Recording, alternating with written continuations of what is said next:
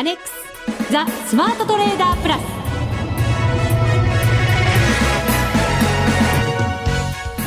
こんにちは内田まさです。この時間はザ・スマートトレーダープラスをお送りしていきます。まずはふくふくコンビにご登場いただきましょう。国際テクニカルアナリスト福永博之さん。こんにちはよろしくお願いします。そしてマネックス証券の福島正さんです。はいこんにちはよろしくお願いします。よろしくお願いします福島さん完全復帰ですね、はい、すいません。あの完全というか少し若干まだ鼻声なんですけどもあの大丈夫です。今年の風はものすごい長引きますからね、本当ですか？そうですよ。経験者ですから私。何しろ福島さんに移したのも私じゃないかと思ってるぐらい。だからそういえばそんな気もししてきましたよね。症状がよく似てるんですよ、ね、それ聞くと僕はちょっと危険を感じるんですけど。大丈夫です順番から言うと。あの先週も言ったんですけど 強靭な肉体がありますから。ちゃんとね気をつけてくださいね、はい、そうですね気をつけます。はい、はい、ありがとうございます。手洗いうがいは必ず。それはもう毎日欠かさず。あやってるんですか？やってますよあのちゃんと洗顔もしてますしね。帰って？家に帰って必ずあの顔も洗いますよ。へえ手だけじゃダメなんでやってそうな感じがする。なんかこう意外とやってないんですね。ただあの花粉症の季節になるじゃないですか、ええ、であの目にやっぱり花粉つくとですね家であのいられないのでそういう意味で言うと顔を洗いますね。花粉症の時期だけ。花粉症もひどいんですか、福島さん、うわ嫌な時期が やってくるじゃないですか、まあ、あの現代病って言いますから、はい、僕はあの原始人。原始人。あ今二人とも受けましたね。ちょっと今ちょっと今あの まあいいです。はい。なんか ほら、がたいがいいのもちょっとイメージしてるんで、そうですね。原始人っていう意外とイメージできちゃう。そう言われちゃうかもしれない。虎の皮のパンツとか履いてませんからね、やめてくださいね。変なこと言わないでください。履いてそうで怖い。やめてください、さて、いよいよですね、えー、バーチャルトレードグランプリ開催してるんですけれども、はい、ダービー中盤に入ってまいりました。株ダービーですね。あっという間。そうなんですよ。でも2月11日まではまだエントリーができますので、ぜひ皆さんもチャレンジしていただければなと思います。そうですね。私も株初めてなので、はい、ちょっと難しいなと思いながら銘柄選びのところ頑張ってるんですけどね、うん、なかなかうまくいきません、まあ、ねミッションもありますからね、はい、あの材料に飛びつくってわけにもいかないので、うん、まあ大変だと思いますね、はい、はい、また相場の見通しなども番組の中で伺いたいと思います、よろしくお願いいたしますさあ私、えー、ツイッターでもつぶやいておりますのでぜひ皆さん合わせてそちらもご覧いただきたいと思います。アカウントはスマトレーダー SMATRADER となっています。それでは番組進めてまいりましょう。この番組を盛り上げていただくのはリスナーの皆様です。プラスになるトレーダーになるために必要なテクニック心構えなどを今日も身につけましょう。どうぞ最後まで番組にお付き合いください。この番組はマネックス証券の提供でお送りします。スマートトレーダー計画よーいドン。ザ・スマートトレーダー計画よーいドン。このコーナーではスマートなトレーダーになるためのノウハウ実践テクニックについて教えていただきます。さてまずは私のミッションです。先週のミッションでしたが、はい日経225採用銘柄で勝負せよということで、うん、225銘柄の中から選ばなきゃいけなかったんですよ。ですね。ねえ、はい、少ないじゃないですか。急に不満そうですね。いや、なんか、まあまあ、それで、はい、次行きましょうか、ね、はい。はい、そうなんです。そしてですね、まあ、短期勝負ということですから、やっぱり動きも見てしっかり乗っていかなきゃ、はい、材料もね、もちろん重要ですけど、ねええ、動きもしっかり見ていかなきゃいけないかなと思いまして、はい、私が選んだセクターはですね、え、動きが良かったものの中から、はい、自動車と商社を2つ選んだんですね。うん、で、まあもちろん商社の方は食料などもね、高騰なんかもありますから、はい、これもプラス材料かなというのも上乗せして考えました。まあ2つの業種の中から一体どの銘柄にしようかっていうところだったんですけれど、はい、1月25日火曜日の日、全体相場がわっとこう上がってる中で、ええ。ー、より一段とこう動きが良かったもの、えー、うん、7203のトヨタ、はい。はい。自動車の中では王様でいこうかなと。ね、はい。もう一つ商社の中では8058三菱商事を選びました。あの、ホンダはさらにもっと動きが良くて、商社の中では丸紅とかもいいかなと思ったんですけど、はい、なんかこう、動きが良すぎてもちょっと怖いなと思ったのもあってですね。そこは、そこは別にあの、そんな、あの、ね、控えめにならなくてもいいじゃないんですか？そうですか？はい。でもなんとなく、まあ、トヨタと、なんとなくって言ったら怒られちゃいますよね。選びましてですね、トヨタを3470円で、三菱商事は2346円。まあ結構その日の中でも高いところで買ってしまったんですね。はい。ともに両方とも、えー、100株ずつです。一番の最小単位ですね。はい。はい。で、その後なんですけれど、中国の、まあ、金融引き締めの懸念が結構あったりとか、ええー、それを引き継いで海外が安くなったり、で、円高になったりっていう流れがあって、はい、えっ、ー、と、1月26日、昨日ですね、水曜日は下落しました。で、プラス、トヨタの動きを見ていたら、ゴン、はい、ゴン、ゴンって下がったんですよ。なんだなんだなんだと思ったら、ええ、リコールの届け出がニュースとして入ってきて、ね夕方でした。あ取引時間中ですね、確かね。午後でした。ね。中でした。ちょうど外に仕事で出ていまして、はい、携帯で見てたんですけど、ええ、なんだこれは、なんだこれはっていう動きを目の当たりにして、すごい怖い思いをして、で、かなりまあちょっとマイナスに まあ、かなりって言っても2万円ぐらいのマイナスに 翌営業ですね。そうですね、はい、なりまして、で、今日少し戻したかなという、ちょっと安心感が広がる結果にはなったんですけれど、はい、昨日の時点で全部でも2万5千円ぐらいのマイナスだったというのが、今回のトレードでした。はい。あのー、まあ、あ内田さんのそのトレードでですね、あの、株って、えー、なんていうんでしょうか、こう、FX と違ってですね、はい、えー、結構そのレバレッジが効かない分、あのー、まあ、高値安値っていうところがある程度決まってしまうと、その利益幅がこう小さくなってしまうと。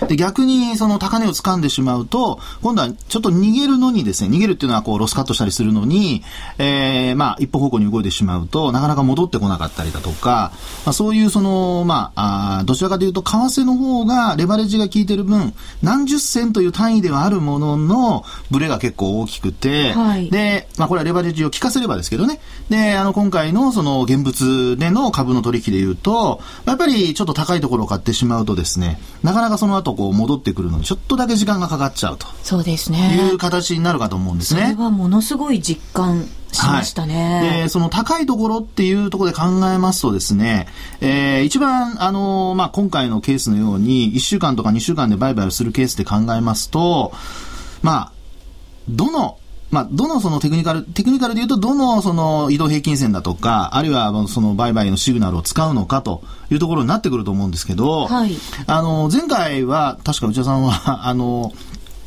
えー、っと、武田薬品でしたかね。そうです。あれは25日移動平均線と5日線がちょうどクロスしたところでしたかね。はい。まあそういうところを買ったという形でしたよね。そうでした。はい。で、これは全部あの、上向きのトレンドになってるものを、まあ、選んで買ったということだったと思うんですけど、えー、あのー、今回、えー、これトヨタと三菱商事見てみるとですね、えー、これ、まあ、まず三菱商事からなんですけども、三菱商事のこの25日に株価が上がったところですね。はい。これ見てみるとですね、ちょうど、あのー、なんでしょうか、5日移動平均線が上から下に降りてくるところですよね。はい。ですから、材料が出た時に悪い材料が出てしまうと、まあ、やっぱり売り物が出やすくなってくるっていうところが一つ考えられるかと思うんですよね。で、もう一つトヨタなんかもそうなんですけども、まあ、基本的に内田さんが選んだこの2銘柄というのは、もう本当にあの短期の移動平均線で見ると、上から下に落ちてきているところになってましてですね、まあ、その分、あの、売り物が出やすかったと。はい。ただ、あの、両銘柄ともですね、これ25日移動平均線の上にある銘柄を選んでますから、えー、まあそういう意味では、あの、まあ今日ですよね、金曜日。あ、はい、ごめんなさい、木曜日。木曜日。今日はちょっと戻してると。戻してるんです。それも25日線にタッチして戻してるって形ですよね。ですよね。ですから、あの、これ、えー、まあ次の実はテーマにもつながるんですけど、はい。内田さん、マーケット見ながら売買するとなるとですね、実は結構難しいですよね。仕事しながらですから。仕事しながらやってます。で、気がついた時に、マーケット見て、注文を出すってなると、はい、これあの、一般のサラリーマンの方も全部同じだと思うんですが、このやり方をやってるとですね、どうしても、その、まあ、ちょっと言葉は悪いんですが、その、行き当たりなんとかになってしまうんですね。ですので、できれば、今お話したように、例えば、あの、移動平均線がこうなってるから、ここで、指し値を入れておこうとか、はい、そういうふうにしてですね、要は、あの、まあ、自動売買のような形でセットすると。これまでもあの FX でもやってましたよね。やってました。ね、で、チャート株の方がそういう意味では、その、まあ、えー、FX と違ってですね、値動き、さっきも話したように、こう、ボラとしてはそんなに高くありませんから、まあそういう意味では、差し値もしやすいということになると思うんですよね。はい。ですので、えー、まあ、あの、今回のケースは、ちょっと高いところを買ってしまったっていうのは、やっぱり5日移動平均線を、こう、下向きであること。まあ、ですから短期的には下降トレンドになっていて、で、その、下降トレンドをちょうど、まあ、下から上に抜こうとしたところを買っちゃったと。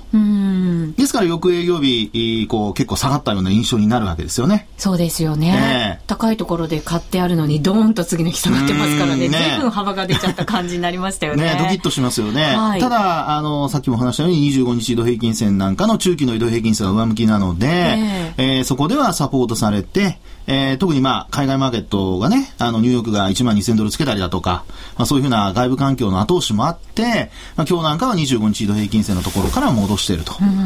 ですので、まあそういう意味では、この期間がなければ、今のこの買ったところでもうちょっと持っててもいいっていうところになるのかもしれないんですけど、持ってたいなって思ってるんですけど。そうですね。えー、ですから、そういう意味では、あの、まあ、売り時もちょっと考えないといけないんですけど、買いのタイミングとしてはですね、あの、できれば今日みたいなところ、あの、金曜日のところで、25日あ、ごめんなさい、木曜日の今日ですね、25日移動平均線にタッチしたようなところで、差し値を入れておいて、あ、昨日も下がってる、高値抜けなかったんだ、今日も下がるかな、で、安いとこ拾おうっていうようなトレードができると、より楽しくなるんじゃないかなと。なるほど。それをやらなきゃいけなかったんですね。そうですね。約定連絡が返ってきて、何かしらまあね、えー、あの、ホームページ見たときに、あれ変えてると。でも高くなってるんだけど、私の値段で買えたのかしらみたいなところでですね、変えてると、こう自信にもつながりますし、はい、ホームページ見るのが楽しくなりますよね。そうですよね。はいそうかそうか、それをやらなきゃいけなかったんだ。そうです。ですから、無理して追っかけて買うっていうことをやらなくても、えー、あの、現物株での売買を考えるんであれば、短期的には下向きだったら、その下向きが止まるところを、まあ、拾うと。うん、まあ、よく株では拾うなんて言葉使いますけど、まあ、そういうところで買うようなことを考えればいいのかなと。ですから、そうなると、三菱商事も実はトヨタも全く同じなんですよね。これ、すごくチャートよく似てるんですよね。はい、まあ、これ、日経平均採用銘柄ですからね。まあ、似るのはしょうがないんですけど。そうですよね。えー、だから、5日線、まあ、下向きだけど、はい、抜けてきたから、ええ、こう、今までの相場の強さがあれば、はい、なんとか上がってってくれるんじゃないかなみたいな、はい、勝手な思い込みがあったのは確かなんですよね。まあそうですね。戻ってきた戻ってきたみたいな。まあ確かにそういう面はあるとは思うんですけど、まあ短期的にはやはり移動平均線下向きだとすると、5日線ですね。はい、これが下向きだとすると、まあ無理せずにですね、えー、まあ変えなければしょうがないやというぐらいの気持ちで、えー、やった方がいいんじゃないかなというふうに思いますね。これ、はい。業種でまず最初考えたんですけれど、ええ、そのまあホンダの強さみたいなものが際立ってたんですよね。はいはい、で、ホンダをやめてトヨタを選んだっていうところから、はい、これは間違いだったんですかね。どうですか？これはですね、あの、スタンスによります。スタンスによる。あの、内田さんの考え方からすると、本来はホンダに乗っといた方が良かったんだと思います。なぜかというと、はい、あの、内田さんは高くなってるところを買いに行ってるわけですよね。ってことは順張りで買いに行ってるんですけど、はい、ホンダの25日を見ていただくと分かるんですけど、これあの、ちょうどですね、直近の高値を上抜いてきてるところなんですよね。うん、で、こういうところで、まあ、あの、乗っかってれば、要は順張りでどんどん、5日線も上向きですよね。はい。という、うまあ、具合にですね、まあ、これ結果論になるかもしれませんけど、えー、うまく、内田さんの考えに乗っかって、やっぱり強いという動きがそのまま、あの、結果として現れると。で、逆に、その、安くなったところを買おうというようなことから、実は安くなってるっていうのは短期的には弱いところだったんだと。いうふうに、まあ、つながっていくわけですよね。うんそうですね、はい、同じ業種、同じ採用銘柄、マニーニーの、はい、その中でも結構違いってありますね、こうやって見ると。本当そうですね。ですから、あの、まさにですね、その高値をつけてからのその動きという波は同じような波なんですけど、はい、ただその後、きちんとこう直近の高値を抜いていけるかどうかっていうのは、その銘柄のやはり、その、なんでしょうね、やっぱり人気だとか、あるいはそのやっぱりトレンドっていうのも影響してきますので、で、そのトレンドっていうのはやっぱり、あの、投資家の損益状況をある意味表してますから、はい、そういう意味では5日線上回ってるってことは、まあ短期で売買した人はみんな儲かってると。うん、買った人はですけどね。空売りしてる人は、まあ、踏み上げられてるということになりますので、まあ、そういうところも参考にされると、より、まあ、ちょっと、じゃあこ、この銘柄なら強気で乗っかってもいいんじゃないかとか、まあ、そういうその、まあ、判断につながるっていうことになると思いますけどね。そうですね。はい、短期だっていうことをしっかり頭に入れとかないと、なんかのんびりやってしまうとダメですね、これね。そうですね。えー、まあ、たださっきも話したように、あの、トレンドとしてはまだ25日線上向きで、はい、そこで、えー、しっかり止まって、あの、2銘柄と曲がってるわけですから、まあ、ここでその25日の高値を抜けなかったりしたらですね、一旦はリグがなきゃいけないとか、そういうことが考えられますので、うんまあ、これからやっぱりどこで売るかというところですね。そうなんですよね。しっかり考えなきゃいけないですね。とりあえず明日上がってくれれば手締まいたい。そう思いますけどね。福島さんいかがですか？まあ、ちょっと難しいと思うんですけど、ね、この、このトレードでは。うん、いや、あのー、銘柄選びのところに関して言うと、まあ、その、値動きが良さそうだって言ったところで、まあ、トヨタ選んだってことなんですけども、まあ、実際にそのホンダとか見ると、あの、どちらかというと、ホンダの方が、ホンダでも良かったのかなっていうふうには。全然違いますよね。うん、まあ、ただなかなかそこって、あの、見分けるの難しいので、あの、しょうがないんですけども、あと、その、三菱商事選んだ理由っていうのは、はい、どどういう理由なんでしたあの食料とかも上がってたりとかしたのでやっぱり商社は入れておきたいなみたいな。ただダメですか？難しそうな、今ね、福永さんもパツパツパツなんで。いや、あのですね、中身なんですよ、商社の。あの、収益に占める割合の中身なんです。食料どれだけ扱ってるとか。食品っていう範疇で言うと、やっぱり商社の中で伊藤忠が強いんですよね。そうですよね。よくわかってるじゃないですか。そうなんですよ。わかってるんですけど、なんか、こう動き出すと早かったりするので、なんか怖かったりもして、ちょっと安定感があるものをって言って、トヨタもそっちの方向で選んじゃったんですよね。安定感のあるもの、あんまり下がらないものと思ったら下がったんですけど。そこの辺ですね、やっぱりね。ねあとは、だから、ちょっとスクリーニング、ちょっとね、はい、今回のミッション、少し頭の中に浮かんでるんですけど、スクリーニングを少しあの使ってみてやるっていうのもいいかもしれないですね。225銘柄の中でも。いろいろな条件を当て込んでみて。じゃあちょっと後でアドバイスももしかしたらい。ただけたら嬉しいですね。はい、はい。以上、スマートトレーダー計画、用意ドンでした。FX なら、マネックス証券の FX プラス。現在、FX のサービスを提供している会社、世の中にたくさんありますよね。そんな中、マネックス証券の FX 講座が堅調に増えていると聞いています。なぜたくさんある会社の中で、マネックス証券が FX トレーダーに選ばれるのか、私なりに検証してみました。まずは、取引コストについて。取引コストといえば、取引手数料とスプレッド。マネックス証券では、もちろん取引手数料は無料。米ドル円のスプレッドは原則2銭と低コスト。しかも、1銭通貨単位から取引できるため、初心者の方にも優しいです。気になる取引ツールはとても使いやすく、投資情報も満載で、携帯電話の取引機能も充実。もう言うことありませんね。さらに皆さんに朗報。今なら新規に証券総合取引口座を開設すると最大で17,200円相当をプレゼント。FX を始めるならマネックス証券がおすすめです。そろそろ始めてみませんか？マネックス証券で FX を。口座開設のお申し込みは、パソコンや携帯電話から、マネックス証券で検索。今すぐお申し込みを。FX は予託した証拠金額より多額の取引を行うことができるレバレッジ取引であり、取引対象である通貨の価格や金利の変動により、予託した証拠金額を上回る損失が生じる恐れがあります。お取引の前には必ず、契約締結前交付書面の内容を十分お読みになり、リスク、手数料などをご確認ください。マネックス証券株式会社、金融商品取引業者、関東財務局長、金賞第165号。ザ・スマートトレーダープラス。今週のハイライト。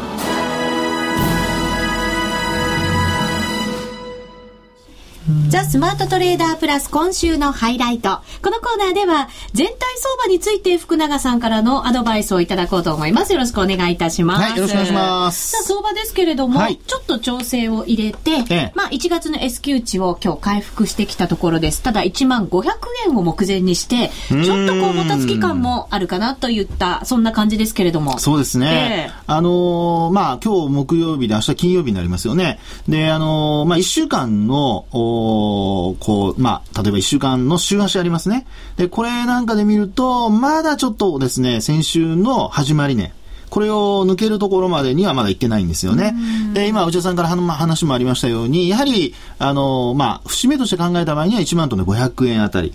まあ、このあたりをやっぱり抜いてくる必要があるということがあるので、まあ、基本その価格だけで見ると、今お話あったように、やっぱり1万トンで500円を抜けて、えー、まあ、1週間終わると。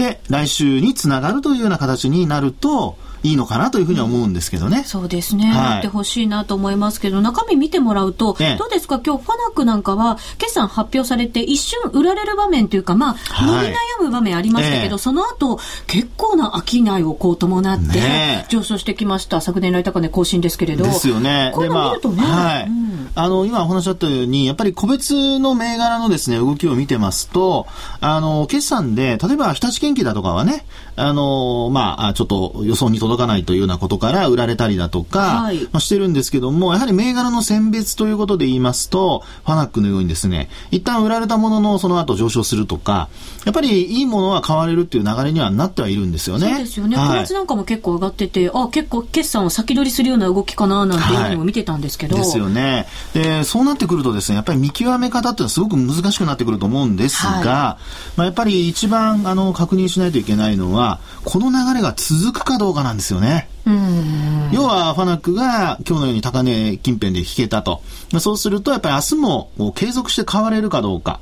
まあ、このあたりがやはりちょっとポイントになってくるのと、それから一旦その予想に届かなかったとか、あるいはちょっと物足りないということで売られた銘柄がですね、えー、そういったその上昇する銘柄に引っ張られて上がってくるかどうか。はい。ね、この辺がもし引っ張られて上がってくるようなことになりますと、あの、例えば小松が上がってくることによって日立研機が引っ張られて上昇するとかですね、そういうふうになってくると、全体的にこれやっぱり売ってる人はこれ買い戻さないといけなくなりますし、えー、逆に、あの、まあ、様子を見ている人たち、そういう人たちが、あ、マーケットちょっと、やっぱりみんな買ってるんだなっていうことで、うん、あの、雰囲気がやっぱ明るくなってくるってことがあると思いますので、はい、まあ、そのあたり、これ、今本当にこう始まったところですから、今週ね、まあ、この流れを、今、こう二極化しているような流れをですね、えー、その上の方に引っ張り上げるような、そういう道筋が、こう、個別の銘柄、もうすでに決算発表終わったものから、こう、順次に、えー、徐々にですね、こう、作られていくかどうか。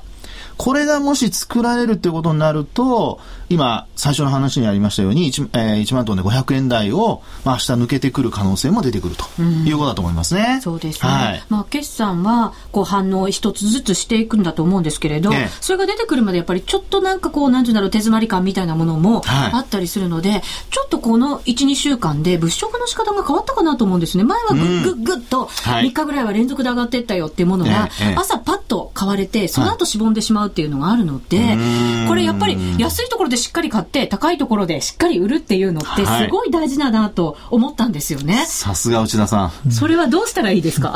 行動に、行動に出てくれれば何も問題ないんですけどね。あの、そこはですね、ええ、あの、まあ、さっき、あの、ちらっと言いかけました。安いところで買うっていうのはどういうことかっていうことですよね。はい。これはあの、まあ、ちらっと言いかけましたけども、やはりあの、高いところを無理して買うんじゃなくて、えー、25日移動平均線とか、そういったところに、まあ、ちょうど日経平均が今25日線に絡んだ動きになってますよね。はい。ですので、えー、下げてきたところをそこを買うと。うん、25日線に差し値を入れておくとか、そういうことができるといいんじゃないかなと思いますけどね。はい。はい、頑張ってきます。はい。続いてはこのコーナーです。みんなで参加、今週のミッション。さあ、それではここからは福島さんに今週のミッションをいただこうと思います。福島さん、まずはミッションお願いいたします。あ、ミッションいきますか。はい。あの、ランキングは、さミッション。ランキングからですね。はい、すいません、失礼いたしました。ね、じゃあ、ランキングですね。すご、あの、じゃあ発表しますね。はい。えー、3位まで発表しましょうか。えっ、ー、と、第1位がですね、ゲホさんで、うん、えー、プラス600万円。600万円。おおやりました、6倍。ですね。あ、じゃなかった、2倍。えー、2倍。はい、失礼しました。えっ、ー、と、はい、第2位が、えー、デイウォークさんで430万円。おこの方もすごいですね、えー、そうですね。で、第3位が、総務さんで380万円と。ということで、ゲホさんが少しぬ抜けてる感じですね。抜けてますね。万なので、プラス600万ですね。えー、元で300万で、プラス600万ですね。はい。はい。あと2週間か。はい。ね、これ毎日、あの、ランキングは、ええ、あの、ホームページ、えー、マネックスのホームページに行くと、そのランキング見れますよね。そうですね。はい。そして番組のホームページにももうアップしてありますので、はい、ぜひご覧いただきたいと思います。さあ、今度こそ今週のミッションをいただきましょう。はい、お願いします。今週のミッションはですね、あの、いろいろ考えたんですけど、さっき言ったように、まあ、いろいろな条件を自分で絞り込んで、えー、銘柄を、まあ、選ぶためにはですね、えー、スクリーン機能っていうのが、はい。えー、まあ、マネックスの、例えばばマネックスのの口座を持っていると、えー、使えたりするので、非常に便利な機能があって、ただそのスクリーニング、あの、機能もですね、いろいろこう25日移動平均線の条件を入れてみたりとか、帰り率の条件を入れたりとか、いろいろこう自分で試行錯誤して、えー、使ってみて、で、そこで合致したものを、えー、まあ、銘柄選んで、うん、えー、売買せようとい。うことで、はい、えー、今回はやっていただきたいなと思います。スクリーニングを使って売買せよと。そうですね。で、条件は自分で少し考えて、はい、えー、見てですね、まあいろいろ情報を得てですね、やってみてもらいたいなと思っております。自分で考えろというのもなかなか酷な話なので、ちらっとアドバイスをいただけると嬉しいかなとか思ったりして。どうですかね、フランさんの？えー、っと、まあ、スクリーニングのね、その条件、中身にもね、できる範囲っていうのは、やっぱり出てくるとは思うんですけど、うん、あの、一番手っ取り早いのは、やっぱりマーケットで内田さんよく、あの、株価の動き見てますから、業種別で、はい、あの、値上がりしてきているものだとか、ええ、あるいは、あの、トレンドを追っかけるんであれば、例えば新高値つけると、結構翌日、翌々日なんかが続いたりしますよね。はい、そういう中で、あの、まあ、上がってるところをすぐ買って売ってってなると、やっぱり、あの、仕事の時間で見れなかったりすると、売りそびれるケースが出てきますから、そういうケースでは、あの、ちょっとダメなので、うん、どちらかというと、その、上がってきたところの、まあ、押し目を拾うような、はい、そういう、あの、計画をちょっと立ててみるとかね。わかりました。はい。頑張ってやってみます。そういう銘柄の中からまあ選んでいくという絞り込みをしていくといいんじゃないかと思いますけどね。はい。はい、まあこんなアドバイスももしかしたらいただけるかもしれません。縦断セミナーをマネックス証券でやってますよね。はい。えー、まずですね、直近ですと、えー、来月の、えー、2月5日、2月5日、えー、神戸ですね、はい。えー、神戸朝日ホールというあの三宮駅からすぐ近くなんですけども、はい、そちらでやります。で申し込みが来週の月曜日までまでなので、えー、お願いしますで、はい、もう一つがですね同じく来月2月19日なんですけども、はい、こちらの高松、香川県の高松でやります。うん、で、こちら香川国際会議場というところで、え高松駅からすぐのところにやりますので、はい、私も、えー、参加しますので、そうなんですね、ぜひですね、リスナーの方、あの、参加していただきたいなと思っております。はい。マネックス証券の縦断セミナーですけれども、南下中ですから、ぜひ皆さん、ね、参加していただきたいと思います、は いはい、ホームページからお申し込みいただければね。ねはい、はい、えー、ぜひ皆さんご参加ください。以上、みんなで参加、今週のミッションでした。